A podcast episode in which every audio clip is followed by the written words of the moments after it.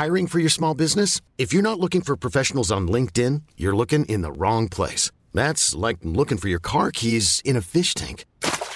LinkedIn helps you hire professionals you can't find anywhere else, even those who aren't actively searching for a new job but might be open to the perfect role. In a given month, over 70% of LinkedIn users don't even visit other leading job sites. So start looking in the right place. With LinkedIn, you can hire professionals like a professional. Post your free job on linkedin.com slash achieve today.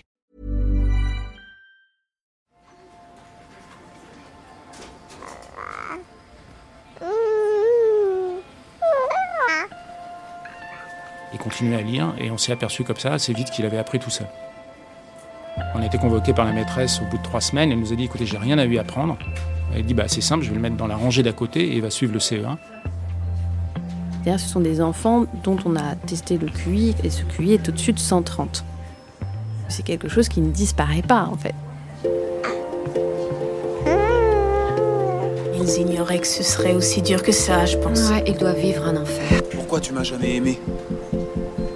T'aimer Mais qui a dit que je dois t'aimer? C'est qu'il s'agit de déconstruire l'existant pour créer du nouveau. Et le nouveau, c'est la parentalité. Bienvenue dans mon cabinet. Je suis Mathilde Bouichou, psychologue clinicienne spécialisée en périnatalité. Je reçois, j'accompagne des femmes, des hommes, des futurs parents, des couples aussi, autour de toutes les questions euh, qu'ils peuvent se poser sur euh, leur parentalité, leur devenir parent. Euh, Ça peut aller lorsqu'ils s'interrogent sur leur désir d'enfant, aux difficultés qu'ils peuvent rencontrer pendant la grossesse, aux questions d'infertilité, au parcours de PMA, et puis aussi autour de toutes les questions éducatives qui peuvent se poser avec leurs enfants.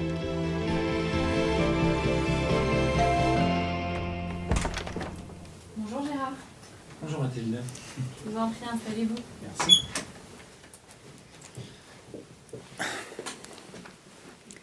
Qu'est-ce qui vous amène aujourd'hui Gérard? Euh, bien aujourd'hui, je voudrais vous parler de mon fils qui a euh, une façon de fonctionner un petit peu particulière. C'est-à-dire, comment fonctionne-t-il?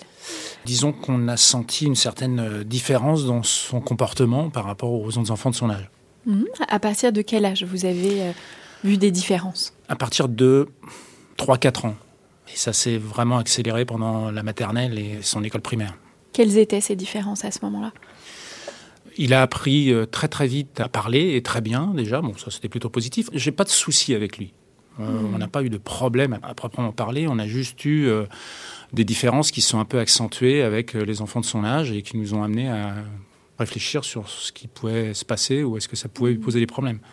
C'était une grande curiosité surtout sur des sujets euh, très divers, mais aussi sur des sujets d'adultes, enfin des choses qui étaient un peu plus profondes que ce qu'on fait normalement à cet âge-là.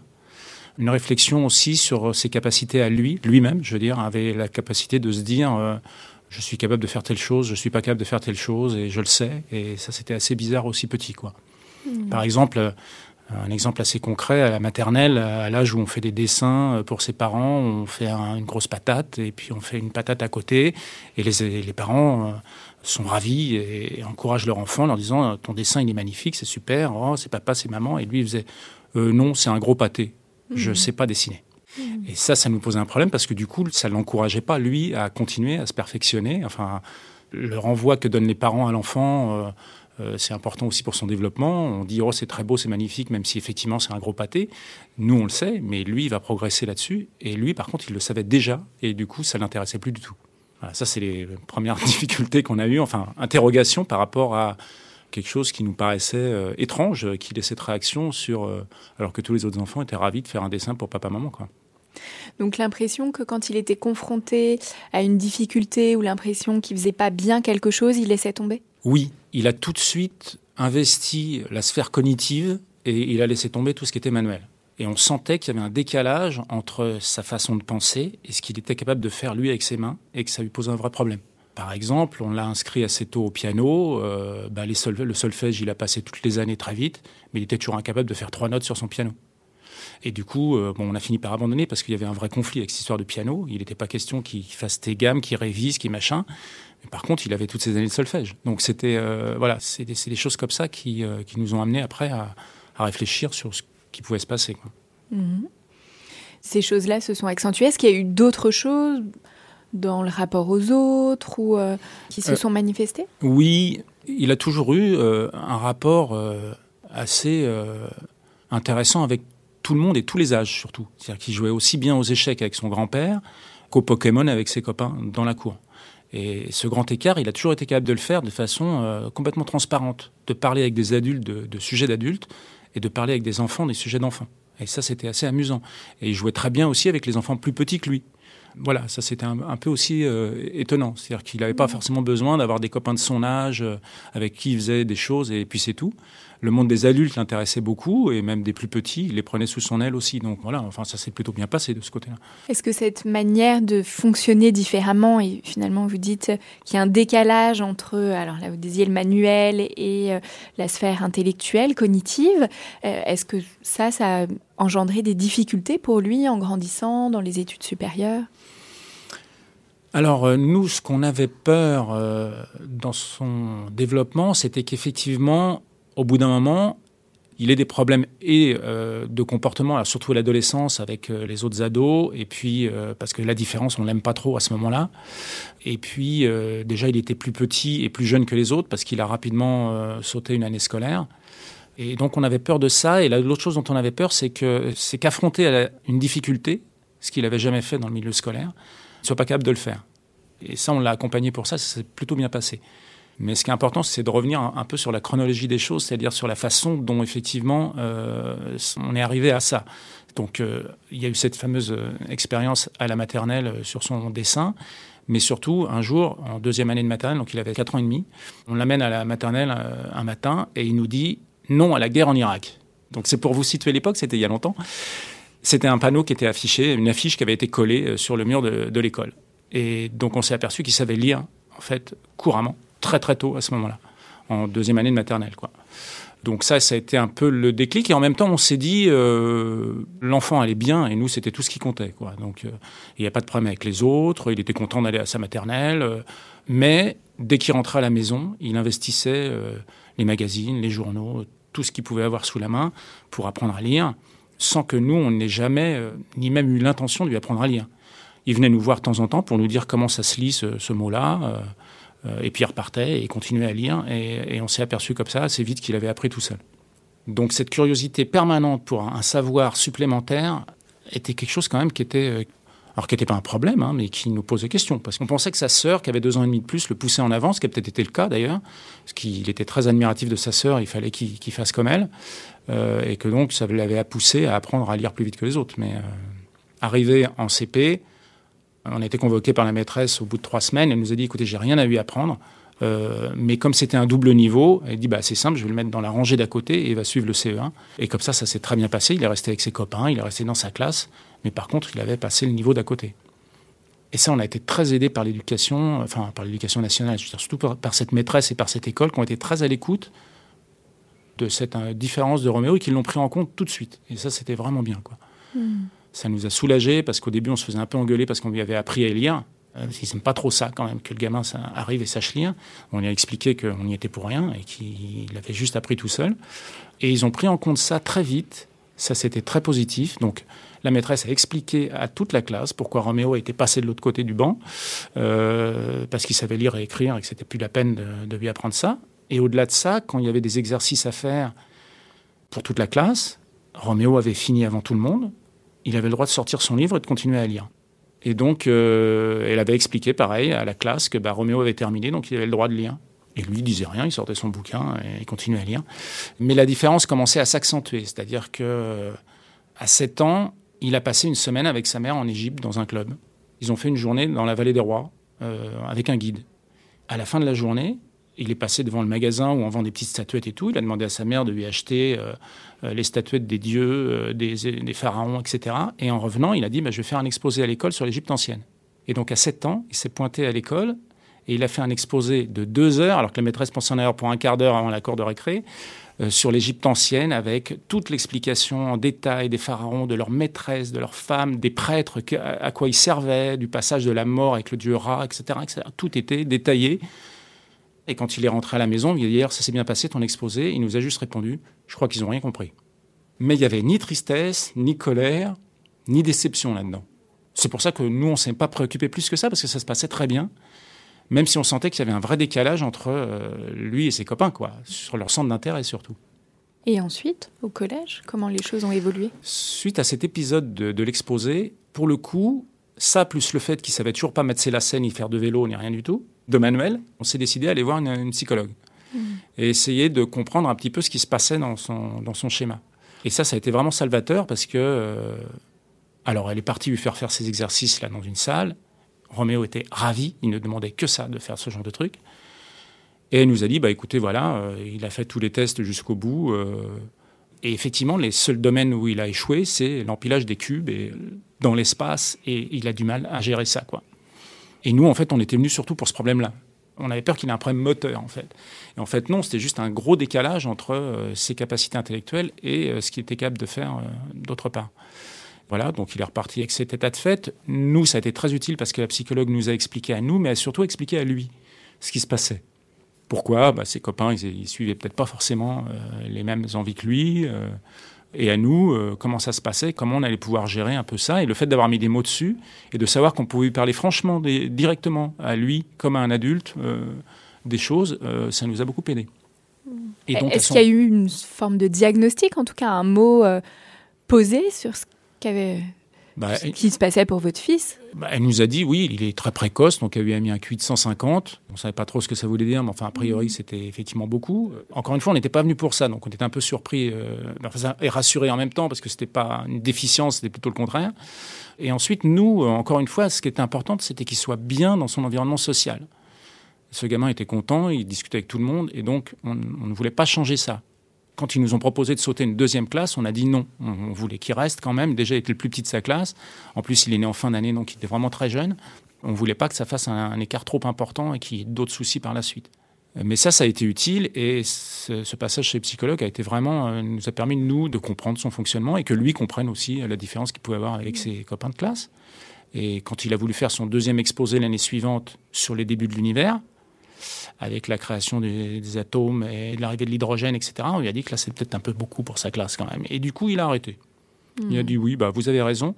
Et il a plus insisté là-dessus. Alors, on était peut-être un peu déçus. On s'est dit qu'il était peut-être brimé dans son, euh, dans son expression, mais ça n'avait pas l'air de le chagriner plus que ça. Il était capable de se dire bon, ben, ok, je vais arrêter avec ça, ça ne t'intéresse pas. quoi. Donc, euh, ça, sur, le, sur la scolarité en, en primaire, ça n'a pas posé de problème. Il était toujours content d'être avec les autres, mais il savait qu'il y avait des limites et que c'était pas la peine d'aller plus loin. Que c'est voilà, tout. Vous avez vu un changement euh, pour votre fils, le fait que voilà, il y ait eu euh, ces, ces, tests de fait, voilà, des explications par rapport à ce qu'il vivait?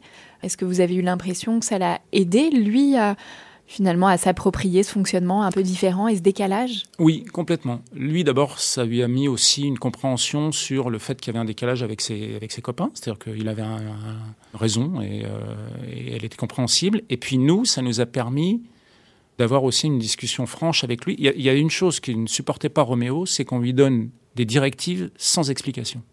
Tu lui dis va te coucher, ça va pas tu lui dis va te coucher parce que demain tu dois te lever, euh, ton cerveau a besoin de se reposer cette nuit, tu seras en forme, etc. Et à ce moment-là, il allait se coucher et la consigne, elle était comprise et une fois pour toutes. C'est-à-dire que tous les jours, il allait se coucher à la même heure. Il savait que parce qu'on lui avait donné une explication plausible et qu'il acceptait.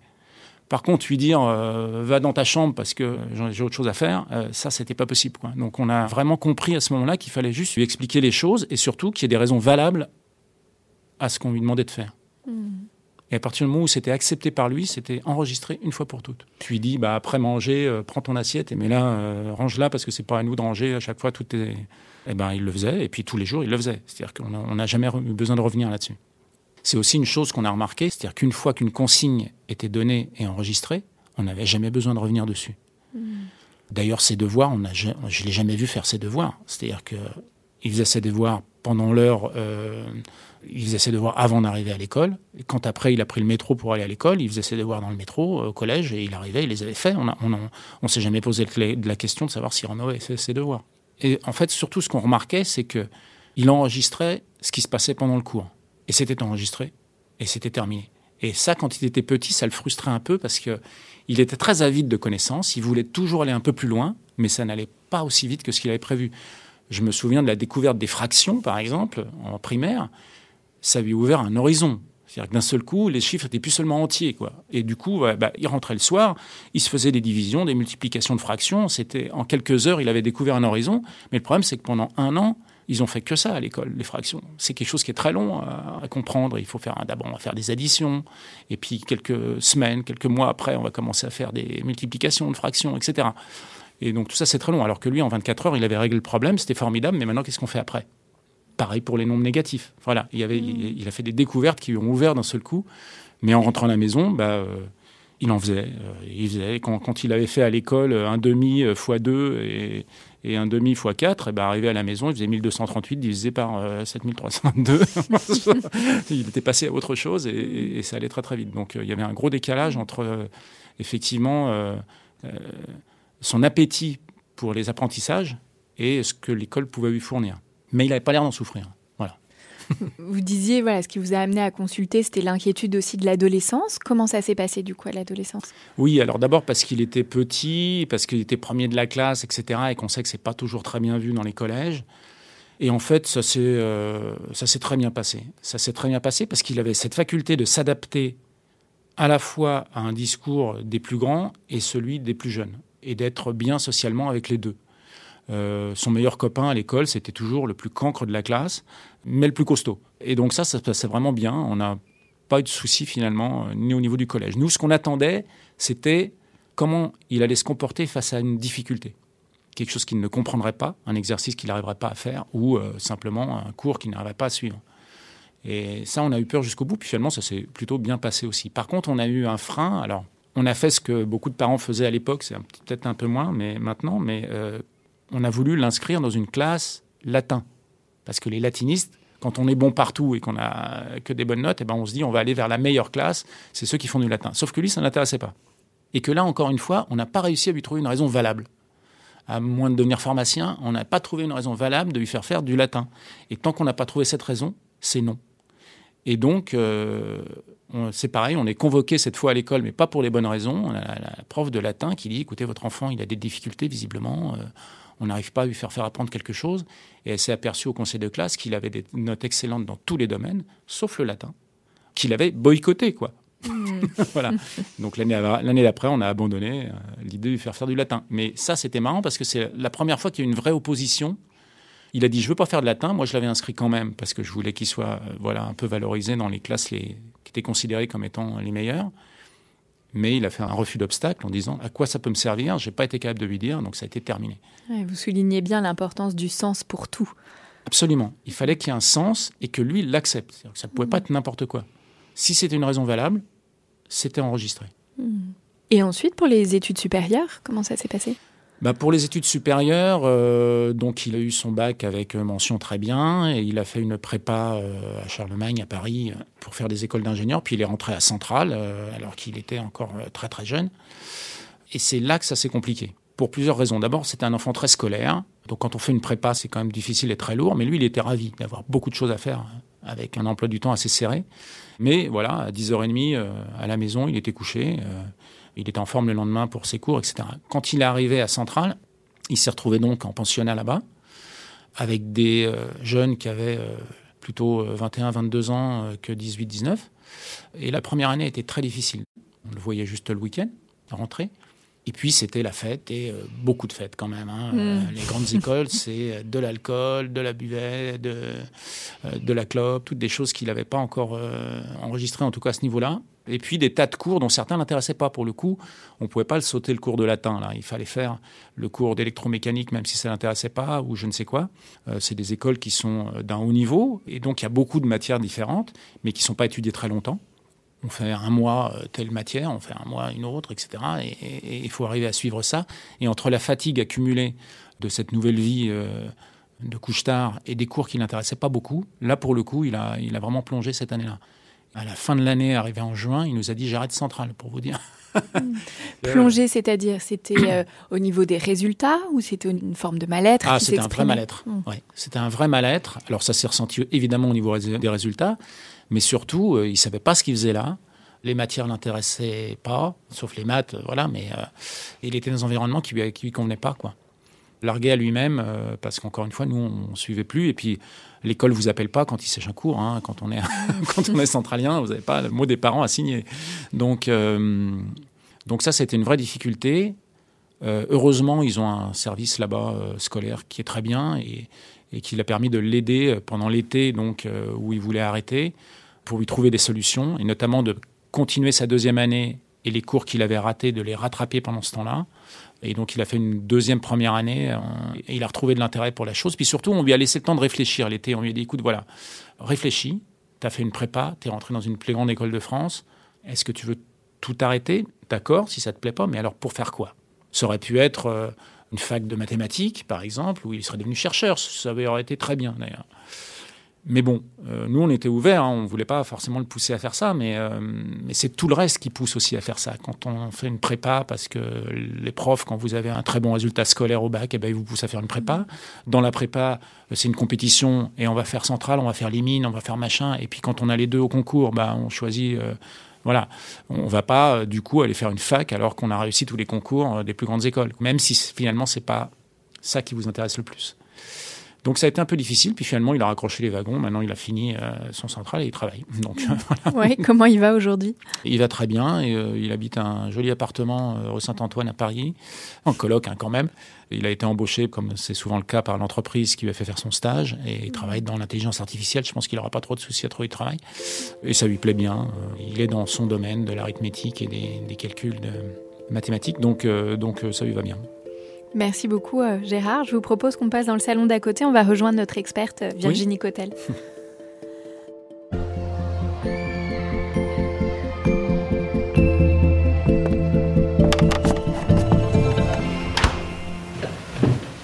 Bonjour Virginie Cotel. Bonjour. Après avoir travaillé plus de 13 ans dans l'informatique, vous vous êtes reconvertie suite au fait d'avoir mis des mots sur ce que vous viviez depuis toutes ces années les difficultés que vous rencontriez dans votre fonctionnement, au travail, mais aussi avec les autres.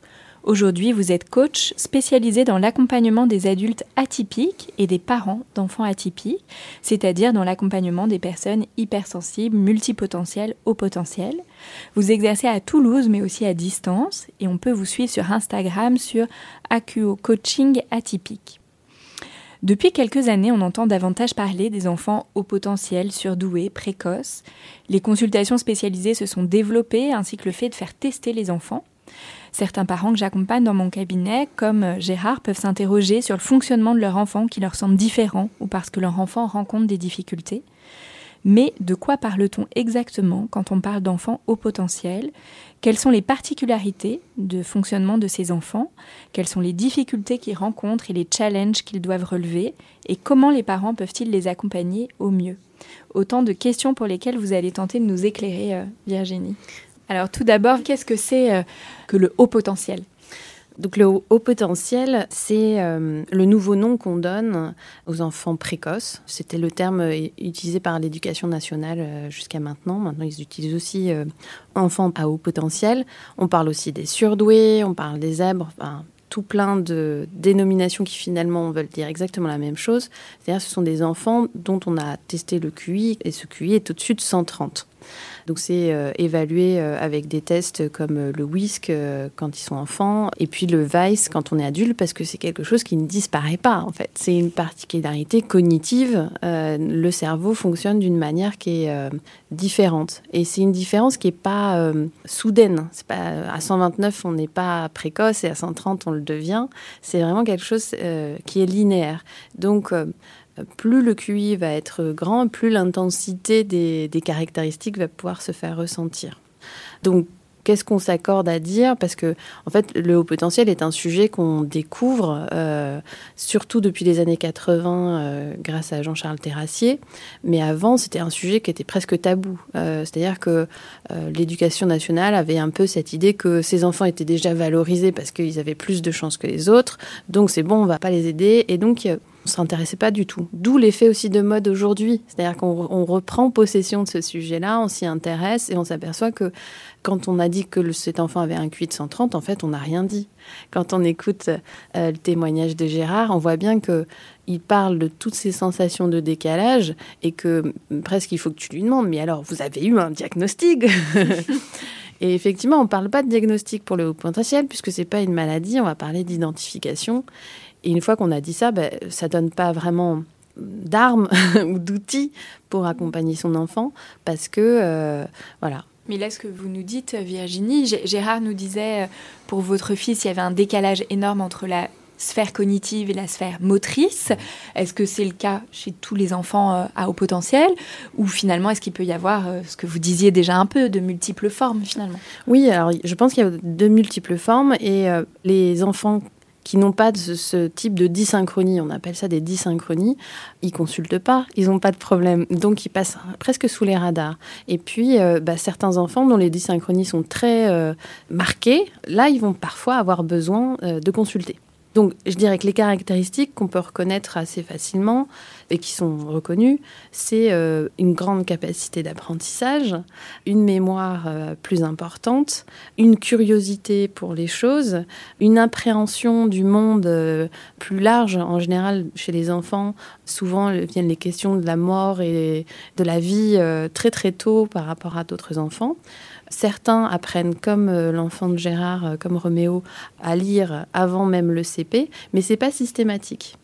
Et des enfants donc vont pouvoir euh, grandir, avoir une scolarité quasi normale, sans apparaître différents, sans être reconnus. Et c'est souvent le cas chez les filles qui ont, euh, comme on l'a euh, entendu, euh, Roméo avait aussi cette grande capacité d'adaptation en fait. Et les petites filles ont encore plus cette capacité d'adaptation, ce qui fait qu'aujourd'hui on est à, pour cinq diagnostics de garçons, on en est à trois diagnostics de filles, alors que en fait c'est équivalent chez les hommes et chez les femmes. Les femmes et les hommes sont tout aussi intelligents. Quoi. Donc voilà, ça c'est un peu les caractéristiques qui s'explique aussi par les IRM, par l'observation du cerveau. Euh, le cerveau des enfants euh, dont le QI euh, est plus important ont une myéline plus épaisse, vont avoir une évolution dans leur croissance qui est différente. Notamment, ils vont avoir par exemple plus de, de connexions neuronales qui se font plus longtemps et donc ce qui leur permet d'apprendre plus vite et plus longtemps que les autres enfants, alors que ceux-ci vont avoir, enfin les enfants dits normaux vont avoir une élagation des schémas neuronaux plutôt euh, et donc l'apprentissage est plus intensif chez les enfants euh, au potentiel et plus longtemps. Ça veut dire qu'il y a une forme de sélection neuronale, c'est ça? Oui, qui se fait plus tard chez les enfants au potentiel. Pour bien euh, comprendre, Virginie, est-ce que cette dysynchronie, donc ce décalage dont nous a beaucoup parlé Gérard, est-ce que c'est ce qui caractérise entre autres l'enfant au potentiel avec ce QI très élevé Alors il peut y avoir différentes dysynchronies. Il peut y avoir euh, une dysynchronie entre la sphère cognitive et la sphère émotionnelle, ce qui font que ce sont des enfants qui, euh, voilà, qui peuvent apprendre les fractions, euh, mais qui réagissent comme des enfants de 4 ans alors qu'ils en ont 7. Ils vont investir un domaine comme les maths et complètement laisser tomber l'écriture. Il peut y avoir une dysynchronie motrice euh, aussi. Donc il peut y en avoir euh, plein de différentes et il peut ne pas y en avoir euh, de très marquées. Donc on ne peut pas dire que c'est vraiment une caractéristique, c'est-à-dire que l'enfant peut ne pas avoir de dysynchronie et être quand même au potentiel. Voilà. Et donc ce sont ces enfants-là qu'on remarque moins. Et voilà, exactement. En fait, il y a une étude qui a essayé de comprendre les différents profils de ces enfants au mhm. potentiel et ils en ont déterminé six. Il y a l'enfant brillant qui est très bien illustré par les propos de Gérard. Euh, donc c'est un enfant qui réussit bien, euh, voilà, l'école ça se passe bien, etc. Il y a l'enfant autonome qui va avoir envie euh, de, faire les choses à sa propre manière. Il va y avoir l'enfant discret, et a priori c'est surtout des filles qui, voilà, qui passent complètement en dessous des radars. Ensuite, on va avoir l'enfant décrocheur parce que justement il n'y a pas de sollicitation, de stimulation intellectuelle, il va ne plus s'intéresser à l'école et euh, partir dans son monde, euh, être euh, dans un monde un peu rêveur. Et puis il y a l'enfant provocateur qui, lui, va certainement par manque de stimulation, va chercher à provoquer l'adulte à se faire remarquer par manque de stimulation. Et enfin, il y a les enfants à double étiquette, c'est-à-dire que ce qui peut se passer aussi, c'est qu'un enfant au potentiel peut avoir une autre problématique, comme des troubles d'apprentissage, de l'attention avec ou sans hyperactivité, des troubles 10, dyslexie, dyspraxie, etc. Et du fait du haut potentiel, parfois le haut potentiel cache ce trouble, ou parfois le trouble cache le haut potentiel, et ce qui peut devenir difficile euh, pour, ces, pour ces enfants-là. Mais euh, ces troubles-là sont pas plus souvent euh, présents chez les enfants haut potentiel que dans le reste de la population, donc c'est, mais c'est pas systématique, c'est ça que je veux dire. Gérard, vous nous disiez que pour Roméo, d'un point de vue émotionnel, les, les choses semblaient plutôt stables, en tout cas régulées. Oui, oui, on n'a pas eu de problème particulier de, dans ce domaine. C'était un gamin euh, qui écoutait bien, euh, qui n'avait pas de problème, euh, encore une fois, ni avec les enfants, ni avec les adultes. Enfin, on a vraiment pas eu de problème de ce côté-là. C'était même un enfant plutôt sage. Enfin, voilà. Au début, quand il était vraiment petit, à l'âge du biberon, où il avait des tocs assez nombreux, et que ça nous a fait un petit peu peur, cette histoire. Et puis c'est passé avec le temps. Mais si on lui donnait son biberon et qu'il n'était pas allongé dans la bonne banquette avec le coussin de la bonne couleur du bon côté, il fallait il fallait tout recommencer, il nous disait. Et il fallait tout recommencer, quoi. Il fallait recommencer le schéma du, départ pour que tout se passe bien comme il faut. Donc ça, c'était l'un des premiers signes où...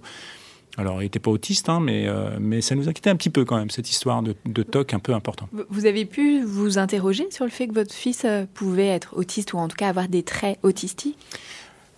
Bah, on s'est un petit peu inquiété avec cette histoire. Après, il n'en avait aucun autre, c'est-à-dire il se tapait pas la tête contre les murs. Il était, surtout pas enfermé avec nous. Euh, on discutait avec lui, il était très ouvert. Il n'y avait pas d'autres problématiques, donc ça s'est arrêté là. On lui dit bon bah il a des tocs. Et effectivement, c'est passé d'ailleurs avec l'âge, hein. mais ça a duré longtemps quand il était tout petit. Virginie, souvent on associe euh, le haut potentiel à l'hypersensibilité. Qu'est-ce qu'il en est réellement? Aujourd'hui, euh, l'hypersensibilité, c'est pas quelque chose qui est complètement euh, connu, démontré euh, scientifiquement, contrairement au potentiel. Mon avis sur le sujet, c'est que effectivement, le haut potentiel implique aussi un cerveau qui capte beaucoup d'informations. Donc, il peut y avoir cette sensation de parfois trop d'informations, comme peut le ressentir l'hypersensible. Ce sont des personnes qui ont un système euh, nerveux qui est plus vite stimulé. Et donc, ça va se manifester par euh, des sens euh, accrus, quoi. C'est, à dire on va exacerber, on va être beaucoup plus sensible au bruit, aux, aux lumières, à la foule, et on va avoir des émotions très intenses. Je pense qu'il y a des hauts potentiels qui ne sont pas du tout hypersensibles, des hypersensibles qui ne sont pas du tout hauts potentiels, et puis on a aussi des hauts potentiels qui sont hypersensibles, dont je fais partie. Et c'est vrai que du coup, pour moi, faire la distinction entre les deux est aussi plus compliqué. Oui, finalement, c'est comme ce que vous disiez tout à l'heure, voilà, les personnes à haut potentiel, où il peut y avoir d'autres choses associées, des troubles, mais aussi de l'hypersensibilité, mais voilà, c'est pas obligatoire, c'est pas systématique. Exactement. Hmm. Après, comme ce sont des personnes, euh, les personnes au potentiel qui peuvent beaucoup investir la sphère cognitive, il peut y avoir une sorte de détachement, une dissociation avec son corps, avec ses émotions, qui fait qu'on a aussi des gens qui paraissent très froids, très intelligents et très froids.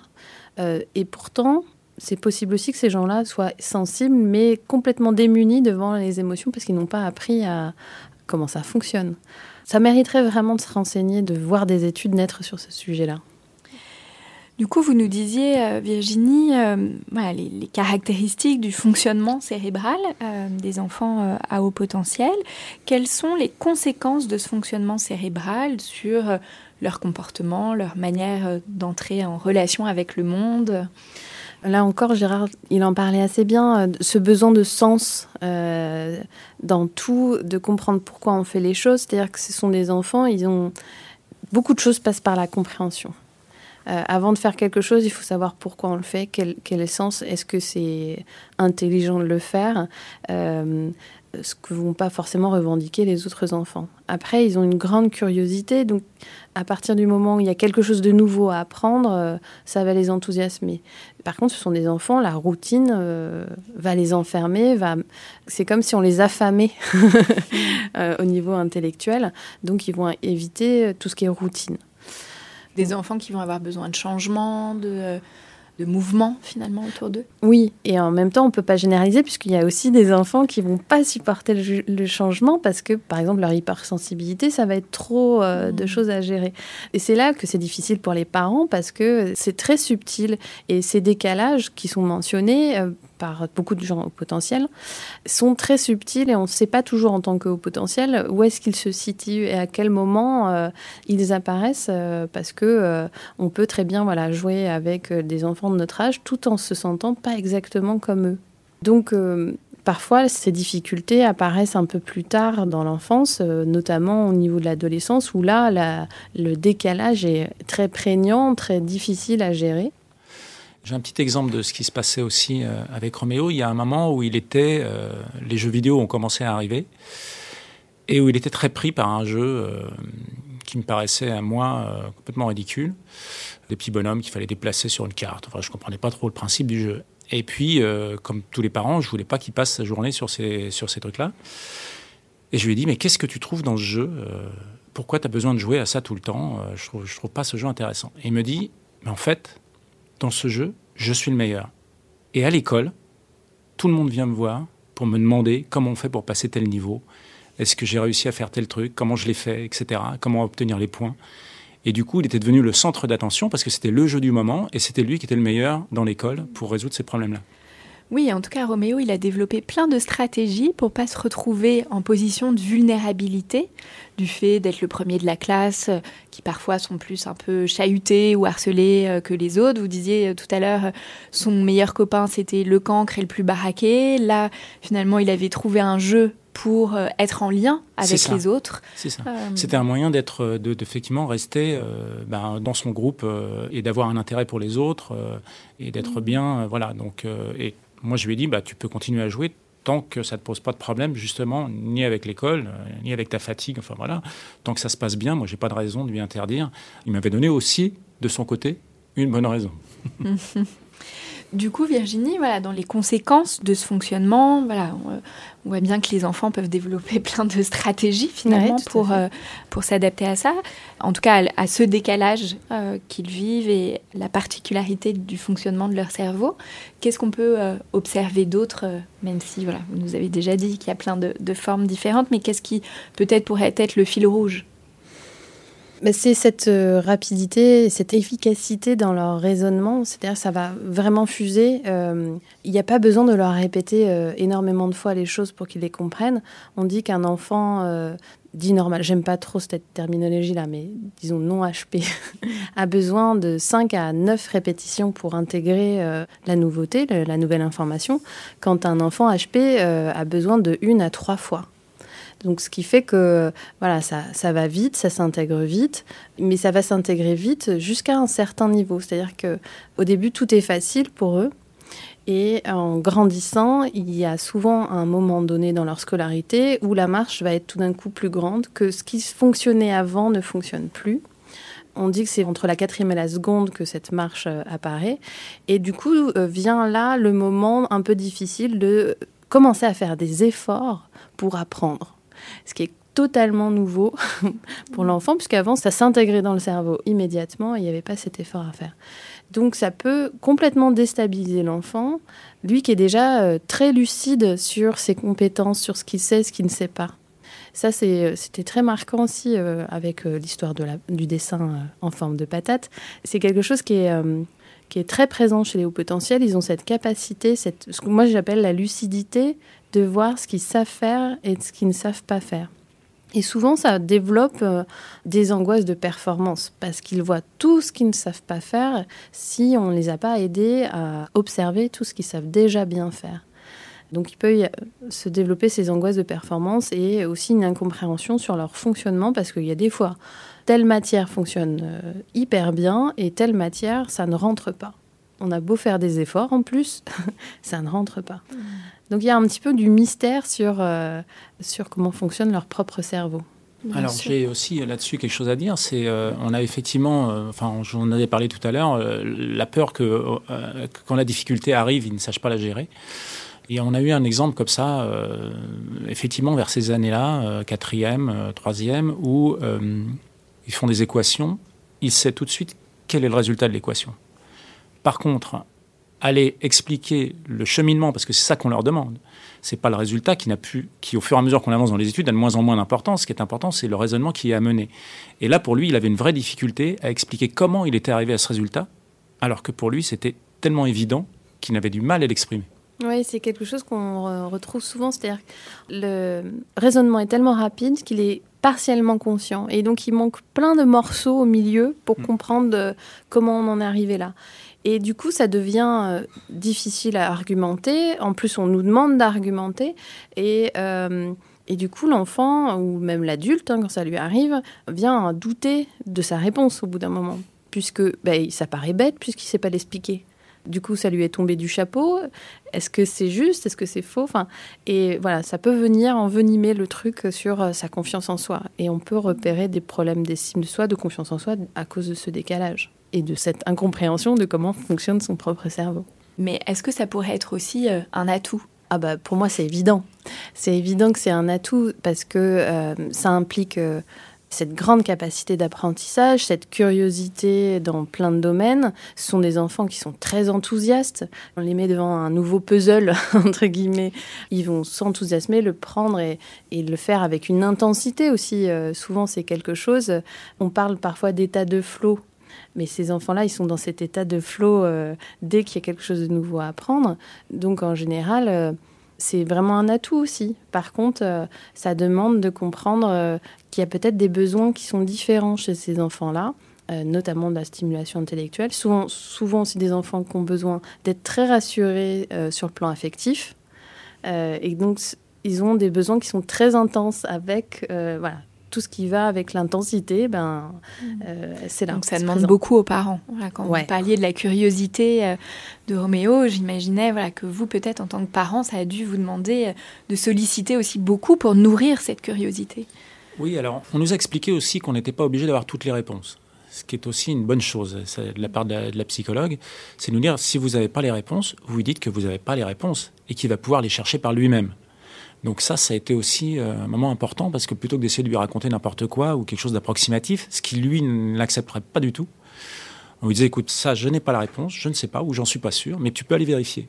Et Roméo était entouré de livres, de, bouquins, et de, il n'y avait pas encore tout à fait Internet à cette époque-là, mais c'était ça. Et d'ailleurs, encore une anecdote de l'école, euh, c'est que quand la maîtresse disait un mot qu'il ne comprenait pas, ou écrivait un mot qu'il ne comprenait pas, hop, il sortait son dictionnaire, et il allait chercher la signification du mot. Et c'était devenu euh, dans la classe euh, le point de repère. C'est-à-dire si Roméo sortait le dictionnaire, c'est que là, ils avaient raison de ne pas avoir compris. Sur les mots, c'est aussi intéressant, ça peut être une des caractéristiques. Euh, souvent, les personnes au potentiel ont un vocabulaire qui est très précis. Ils ont un besoin d'exactitude, on ne va pas prendre un mot pour un autre. On peut le voir chez les enfants qui vont par exemple corriger leurs parents quand le père dit tiens mets ta robe et en fait euh, la petite fille répond mais non c'est une jupe voilà c'est des anecdotes comme ça mais c'est c'est vrai que c'est quelque chose de particulier oui il y a une forme euh, d'exigence pour l'enfant au potentiel lui-même, mais du coup qui va avoir aussi pour les adultes. Et ce que vous disiez, Gérard, le risque peut-être pour le parent, c'est d'entrer dans quelque chose qui serait de l'ordre de la rivalité ou d'essayer de, la compétition, en tout cas de d'être à la hauteur de son enfant, alors que peut-être que aussi en tant que parent, on ne peut pas forcément suivre et que c'est pas grave. Mais on peut donner d'autres ressources pour l'enfant. Les sollicitations sont, permanentes. Hein. On, en, a parlé effectivement. Euh, quand on se promène dans la rue, euh, il fallait que euh, je lui donne des multiplications à faire. Enfin, c'était incroyable. Hein. C'était vraiment au niveau mathématique parce que c'était son truc. Mais son, son passe-temps, quand on se promenait dans la rue, c'était de faire des multiplications de tête. Et donc, on a plein d'exemples comme ça. On était dans un restaurant où on était dix personnes à table. Euh, on commande chacun une boisson euh, et Roméo jette un coup d'œil sur la liste des prix qui était affichée sur le bar. Et quand le serveur amène l'addition, il dit non, il manque 20 centimes. Enfin, il y a 20 centimes de trop. et c'était vrai, quoi. Donc, il avait 7 ans. Hein. donc, toutes ces années-là, c'était là où c'était le plus bizarre, hein, entre ces 7-8 ans, parce qu'il y avait un décalage tellement dingue avec euh, ce qu'il était censé savoir faire, quoi. Mais par contre, voilà, c'était toujours, c'était un jeu pour lui permanent, quoi. Et c'est vrai que chez certains enfants, euh, ce décalage est beaucoup moins bien vécu. Ils n'ont pas euh, peut-être le talent de Roméo pour euh, se faire des amis et mettre en place des stratégies. et du coup, ils peuvent être isolés de, du reste de la classe parce que taxés d'être trop bizarres. Mmh. Et ça, ça peut être très compliqué pour certains petits-enfants au potentiel. Je pense notamment à tout le travail de Nicolas Gogrit avec son livre Les surdoués ordinaires. On s'aperçoit en tout cas que les enfants au potentiel, les hauts potentiels, en, même en général, ne sont pas plus angoissés que la moyenne générale. Les statistiques montrent plutôt qu'ils vont bien voire presque un peu mieux, du fait de leur capacité à s'adapter, à se poser des questions, à se remettre en cause et à évoluer. Les, enfants au potentiel et les adultes ont ce besoin perpétuel de progresser, d'évoluer, de grandir. Justement, quel est euh, le devenir des enfants euh, à haut potentiel? Ça va être euh, très différent. Moi, c'est vrai que j'accompagne beaucoup d'adultes à haut potentiel qui sont à un moment de leur vie où, bah voilà, tout était facile pour eux, donc ils ont suivi les voies d'excellence parfois, donc les écoles d'ingénieurs, les écoles de commerce, et arrivé au moment dans l'entreprise, bah, cette stimulation intellectuelle euh, n'est plus là. Il n'y a plus rien de suffisamment euh, croquant. à exploiter, euh, en fait, ils vont parfois devenir des adultes qui s'ennuient au travail. Enfin, en tout cas, ceux que j'accompagne, c'est le cas. Et puis après, il y en a qui sont comme des poissons dans l'eau dans l'entreprise, il faut pas non plus généraliser, heureusement, et qui vont savoir euh, capter les codes de l'entreprise, quand d'autres n'y arrivent pas quand d'autres vont être hyper impliqués dans leur travail, vont vouloir le meilleur pour l'entreprise sans comprendre, sans chercher à perdre de leur énergie dans toute la politique, euh, toutes les relations sociales de l'entreprise. Ce qui fait qu'ils peuvent être pointés du doigt euh, parce qu'ils ne font pas les choses comme il faut. Ils peuvent notamment ne pas trop aimer la hiérarchie euh, parce qu'un ordre bête c'est très difficile à supporter. Et ils vont parfois remettre en cause comme ça euh, la hiérarchie, les règles. Ils peuvent passer pour des rebelles, par exemple. Là, ce que vous dites, Virginie, ça m'évoque ce que vous disiez tout à l'heure, euh, Gérard, sur euh, finalement votre fils, on l'a toujours poussé vers l'excellence, mais finalement sans forcément lui demander ce dont lui il aurait envie. Est-ce qu'on peut retrouver ça finalement que les personnes à haut potentiel se retrouvent un peu déconnectées de leurs envies, de leurs besoins oui, je pense que c'est effectivement ça. Peut-être poussé par l'envie d'apprendre, par euh, le, côté mental. L'enfant désinvestit tout ce qui est émotionnel, cherche à s'adapter au mieux à, au meilleur de ce qui peut être, le meilleur élève, le meilleur euh, salarié, et en oublie du coup de s'interroger sur euh, qui il est, ce qui l'anime vraiment et qu'est-ce qu'il a envie de faire sur cette planète. En tout cas, moi, c'est comme ça que ça m'est arrivé. et je me suis retrouvée, bon, bah voilà, j'avais un super poste, mais en fait, c'était pas ça que j'avais vraiment envie de faire. Donc, euh, c'est ce que je vois aussi euh, chez mes clients. Et du coup, tout le travail va être euh, de se réapproprier ce qu'on aime, ce qui nous fait plaisir, nos compétences aussi, et reconnaître des compétences qui ne sont pas forcément des compétences reconnues par tout le monde. Ça peut être justement reconnaître des compétences artistiques, créatives, manuelles, et pas juste on est bon en maths, on est bon en langue, mmh. etc voilà, d'apprendre aussi à écouter ses émotions, comment accueillir ces émotions très très intenses. Et finalement, certains enfants au potentiel, leur problématique, c'est l'hypersensibilité qui va avec. Je pense à une maman qui me racontait que son fils euh, de 7 ou 8 ans, il apprend qu'on envoyait les hommes à la guerre, et cet enfant est revenu à la maison dévasté parce qu'il avait compris ce que ça impliquait pour les enfants, et donc potentiellement lui, ce que la guerre impliquait. Et émotionnellement, il sait pas gérer le désastre, la violence d'une guerre à cet âge-là. Et c'est là où c'est compliqué pour les parents d'accueillir toujours, tous les jours, parce que ça revient. Et il suffit pas d'une fois de rassurer pour parfois euh, rassurer l'enfant. Donc ça va être aussi un challenge là. Alors dans ce challenge, qu'est-ce qui peut euh, les aider? D'être accompagnés, parce que ça interroge euh, toutes les émotions, les projections des parents aussi, euh, eux-mêmes envers l'enfant, parce que beaucoup d'enfants au potentiel, leurs parents, au moins un, peut l'être également, puisqu'il y a une composante génétique. Donc ne pas hésiter à être accompagné le parent et l'enfant sur quels outils on peut mettre en place pour appréhender ses émotions, mettre des mots, les nommer, les identifier et euh, apprendre à les vivre euh, plutôt que de les couper parce que c'est vraiment pas la bonne façon d'accueillir une émotion. Donc, ouais, demander de l'aide. On sait que de réprimer les émotions, elles vont finir par s'exprimer autrement, notamment par le corps, et qu'il peut y avoir voilà, des symptomatologies euh, par la suite. Mm. Donc, pour les parents qui nous écoutent, qui sont dans cette situation, donc trouver des outils pour gérer les, émotions. Ouais. Qu'est-ce qu'il peut y avoir d'autre? Il y a des associations aussi de, de parents d'enfants précoces qui peuvent venir en aide, qui organisent des conférences. je pense aussi à, à des euh, psys qui font des ateliers euh, sur les émotions. Euh, mmh. parfois, il y a les psychomotriciens aussi qui, qui aident sur ces aspects-là. La problématique, c'est de trouver le truc qui va fonctionner avec son enfant, et ça peut être très différent de l'un à l'autre. Il y a la sophrologie parfois, la relaxation. donc, les outils sont vastes et la difficulté de trouver celui qui fonctionne pour son enfant. Oui, parce que du coup, pour des enfants, ça sera euh, plus au niveau émotionnel qu'il faudra accompagner.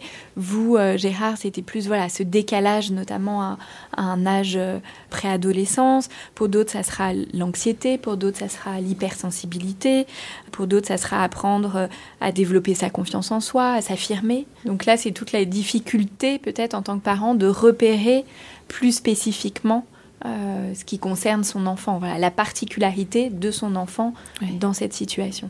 Peut-être que le, effectivement le, premier pas, c'est euh, s'il y a vraiment une difficulté, parce que c'est pas forcément d'être systématique, mais d'aller euh, consulter une psy et peut-être de faire ce test pour identifier l'enfant en tant que potentiel et comprendre au-delà de ça comment il fonctionne, puisque le, WISC euh, fonctionne avec différents subtests et qui vont euh, montrer, mettre en avant différents comportements cognitifs. Et donc, euh, parfois, voilà, mettre des mots sur ces sujets-là, ça permet une meilleure compréhension et de plus se sentir démuni et ne plus être dans le flou de ce qui se passe pour l'enfant. Oui, c'est vraiment ce que vous avez vécu, Gérard. Voilà. Oui, et puis alors surtout, ça permet, parce que c'est un point très important, ça permet d'en parler à l'école pour euh, les parents qui, pensent que leur enfant est un génie. Ça permet de, de dire, bah, voyez, c'est pas moi qui le pense, cette spécificité, est-ce qu'on peut en tenir compte? Parce que c'est quand même euh, très important aujourd'hui. Enfin, nous, on a voulu qu'il conserve une scolarité normale, ne pas le mettre dans une école spécialisée, ne pas en faire un enfant différent des autres, et donc il reste avec ses copains de son quartier euh, le plus longtemps possible. On l'a fait jusqu'au bout, et c'était vraiment important. Mais on a eu une grande aide euh, de la part de, la maîtresse et de la directrice de l'école où il était, qui ont été très compréhensifs et qui ont eu laissé cette marge de manœuvre qui consistait à pouvoir lire de son côté, faire autre chose, ou aller plus loin dans les exercices, que ses petits camarades et que ça se passe très bien. Et ça, c'est vraiment important parce qu'on a souvent un problème de rejet quand même de la différence au niveau des enseignants, qui, il est vrai, n'ont pas que ça à faire de gérer, euh, ils ont déjà du mal à gérer ceux qui avancent pas, pour euh, aussi euh, prendre du temps avec ceux qui avancent trop. Donc c'est vraiment important d'avoir une bonne relation avec l'école et peut-être aussi la formation des enseignants là-dedans. Enfin, je ne sais pas, mais c'est vrai. Et je pense que ça s'améliore. Il reste encore des, des enseignants qui connaissent pas bien le sujet ou qui ont des a priori sur le sujet qu'effectivement, bah, ce sont des enfants euh, qui peuvent être euh, insupportables parce qu'ils posent trop de questions, euh, qui peuvent du coup, par leur enthousiasme, un peu déranger, sortir du cadre. Ce sont des enfants qui vont beaucoup challenger le cadre aussi et qui ont besoin régulièrement qu'on rappelle les règles. Ils ont cette capacité à voir toutes les exceptions, tous les, les, petits trous dans la règle et ils vont la tester. Mm. donc, donc c'est vrai que c'est important que l'enseignant ait euh, le moyen de comprendre ce qui se passe et, aussi euh, et les moyens de mettre en œuvre des, choses pour les accompagner, ces enfants. Parce que s'ils ont une stimulation intellectuelle, s'ils ont du répondant, ils vont pas déranger, en fait. C'est ça, y a, la maîtresse avait des exercices supplémentaires qui donnaient à Roméo, pendant que les autres terminaient les premiers, de façon à ce qu'ils ne se retrouvent pas aussi... Euh, alors il y avait cette histoire de sortir son livre, mais il y avait aussi la possibilité d'aller plus loin dans des exercices un peu plus compliqués, de façon à ce qu'il ne soit pas à ne rien faire et un sentiment de perdre son temps. Oui, on entend beaucoup parler de cette question de l'ennui et des enfants au potentiel qui se retrouveraient du coup à décrocher ou du coup qui auraient une, chute dans leurs résultats scolaires. Oui, alors on entend même des légendes urbaines de un tiers des enfants au potentiel euh, euh, échoueraient dans le milieu scolaire. C'est vraiment une légende urbaine. Il n'y a pas de statistiques euh, qui, disent ça aujourd'hui. Ça existe, hein, mais je pense que c'est loin d'être un tiers des enfants. La plupart réussissent très bien. Euh, mais il s'avère que certains ont des difficultés comme euh, tous les autres enfants. Euh. Mm. Effectivement, je connais des adultes, à un moment donné, on, les, on leur a dit qu'ils ne réussiraient pas. Donc, ils ont fait leur parcours en croyant qu'ils étaient nuls. Et à l'âge adulte, ils découvrent qu'ils sont au potentiel. Donc la force des croyances et des étiquettes qu'on met sur les enfants, ça peut être euh, très dangereux, tout comme ça peut être très mal vécu aussi d'avoir l'étiquette euh, au potentiel, donc tu dois réussir, euh, mon fils ou ma fille. En parler avec eux, c'est important, c'est très subtil, et il vaut mieux être accompagné par une personne, un psychologue par exemple, formé au sujet de la douance, pour en parler avec les bons termes afin que l'enfant soit pas euh, mis sous pression. Qu'il n'y ait pas d'injonction et d'injonction paradoxale qui soit posée. Exactement. Et le terme aussi au potentiel déjà pose déjà un problème parce que ça veut dire que potentiellement ils vont devenir quelque chose, mais quand ça s'arrête le potentiellement Est-ce que c'est à l'âge adulte, on doit forcément avoir fait des choses extraordinaires? Est-ce qu'on a quelques années de plus? Est-ce que est-ce qu'on sera toujours en potentiel, mais que jamais on Vous voyez ce que je veux dire? Le terme déjà est un peu euh, particulier parce que ça veut dire que plus tard, ça va être super. oui, c'est un peu particulier. Quelque part, je le trouve moins difficile que surdoué. Oui, alors ça, c'était pas terrible. Mais effectivement, bah, si je témoigne moi de la découverte de ma douance euh, à 34 ans, euh, tout d'un coup, j'ai eu la sensation que je devais effectivement faire quelque chose d'exceptionnel pour être à la mesure de, de mon QI. Mais on dépasse ça, parce qu'en fait, on est un humain comme un autre, avec des capacités particulières qu'on a identifiées grâce à un test. Euh, et après, on utilise ces, compétences à sa manière. Il y a des artistes, on, personne leur a mis une étiquette, vous êtes artiste, ils l'ont déployé euh, parce que c'était ce qui les faisait vibrer. Donc euh, c'est important effectivement de pas euh, enfermer l'enfant dans cette étiquette de haut potentiel. C'est des capacités qui permettent de comprendre les sensations de décalage, les besoins différents. Après, il en fait ce qu'il veut. Ils ne sont pas tous obligés de devenir chercheurs en mathématiques, ils ne sont pas tous obligés de devenir Stephen Hawking. ils peuvent effectivement préféraient avoir un boulot euh, de caissier euh, à mi-temps pour pouvoir développer leur talent artistique à côté. C'est toute une question sur qu'est-ce que c'est la réussite pour... Mmh. Euh, oui, ça, questionne la représentation de ce que c'est que la réussite, le au potentiel, le QI même. Voilà, il y a aussi beaucoup de croyances autour de cette notion-là. C'est ça. On est quand même une société qui valorise les intelligences logico-mathématiques et verbales. Or, il y en a plein d'autres, des formes d'intelligence. Tout à l'heure, euh, Virginie, vous nous parliez des associations. On va peut-être en, donner euh, deux. Euh, donc, il y a l'ANPEI, l'Association nationale pour les enfants intellectuellement précoces, et l'AFEP, l'Association française des enfants précoces, sur lequel il y a beaucoup de ressources, des sites internet, et puis qui proposent plein de choses.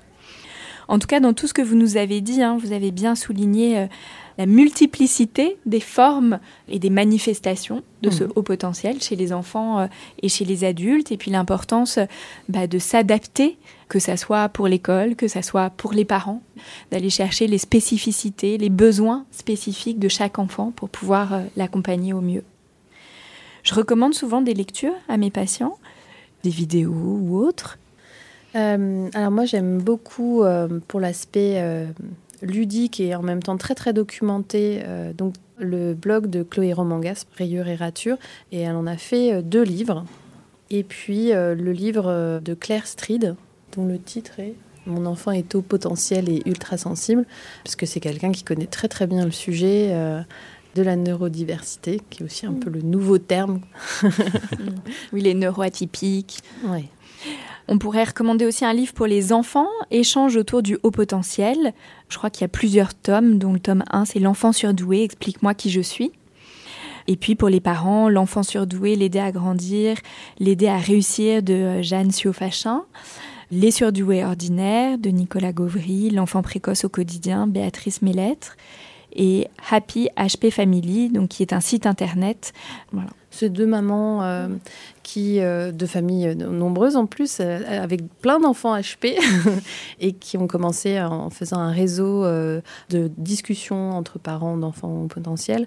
Et elles ont développé plein de contenus, dont le livre Avec lui, c'est compliqué, et qui font parfois des conférences, des ateliers, et je les apprécie beaucoup. Merci Virginie. Un très grand merci, euh, Gérard, d'être venu euh, témoigner euh, du parcours de votre fils et de comment vous l'avez accompagné. Merci beaucoup, Virginie Cotel. Je rappelle que vous êtes coach spécialisé dans l'accompagnement des personnes atypiques et qu'on peut vous suivre sur Instagram. Merci beaucoup, Mathilde. Pour ceux qui nous écoutent, vous pouvez nous suivre sur Facebook et Instagram pour continuer les échanges en toute bienveillance. Vous pouvez aussi nous écrire à l'adresse podcastparentalité au pluriel gmail.com. Si vous avez aimé, n'hésitez pas à mettre 5 étoiles sur Apple Podcast et on se retrouve dans un prochain épisode.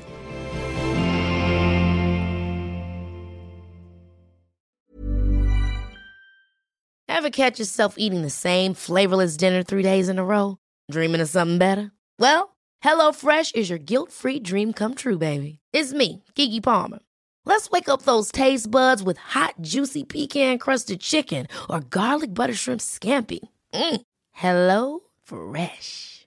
Stop dreaming of all the delicious possibilities and dig in at HelloFresh.com. Let's get this dinner party started.